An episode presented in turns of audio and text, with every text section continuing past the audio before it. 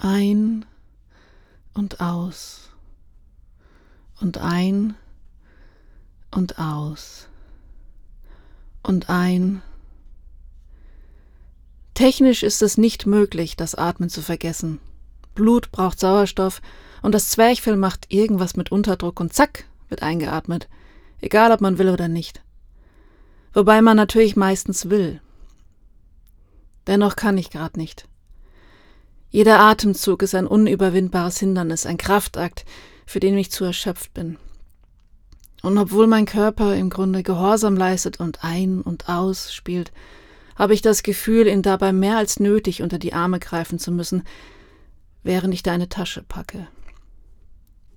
Ich bin eine halbe Stunde um deinen Schrank herumgeschlichen, habe mich gefürchtet von den nur noch halb gefüllten Regalen. Unvollständige Stapel mit T-Shirts, Pullovern dick, und Pullovern dünn und Strickjacken, kein Platz auf der Kleiderstange dafür, zu viele Kleider von mir und Hosen. Deine Unterwäsche ist vollständig weg. Davon kann man ja auch nie genug haben. Kleine, viel zu flache Stapel von Kleidung. Traurig sehen sie aus, aber ordentlich.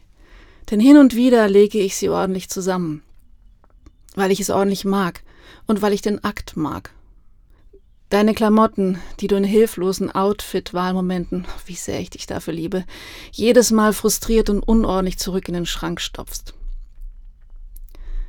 Und dann der Geruch. Ich kann doch kaum selbstständig atmen. Wie soll ich denn noch den Geruch deiner Wäsche ertragen? Wie durch Zauberei riecht deine Kleidung anders als meine. Vielleicht, weil ganz unten in deinem Stapel T-Shirts liegen, die wir noch nie zusammen gewaschen haben. T-Shirts, für deren Rettung du immer exotische Gründe findest.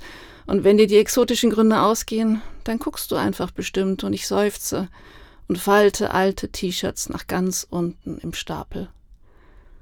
Und dort liegen sie jetzt und riechen so sehr nach dir, dass sowohl ich als auch mein Körper vergessen zu atmen.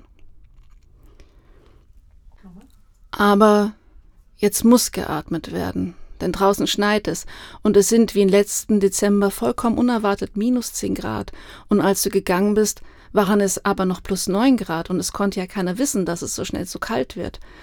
Und du brauchst doch deine dicke Jacke und die dicken Pullover und deine Schals und Handschuhe, sonst ist dir kalt. Und ich wünschte, ich könnte all deinen Winterkram übereinander ziehen, damit mir nicht so kalt wäre.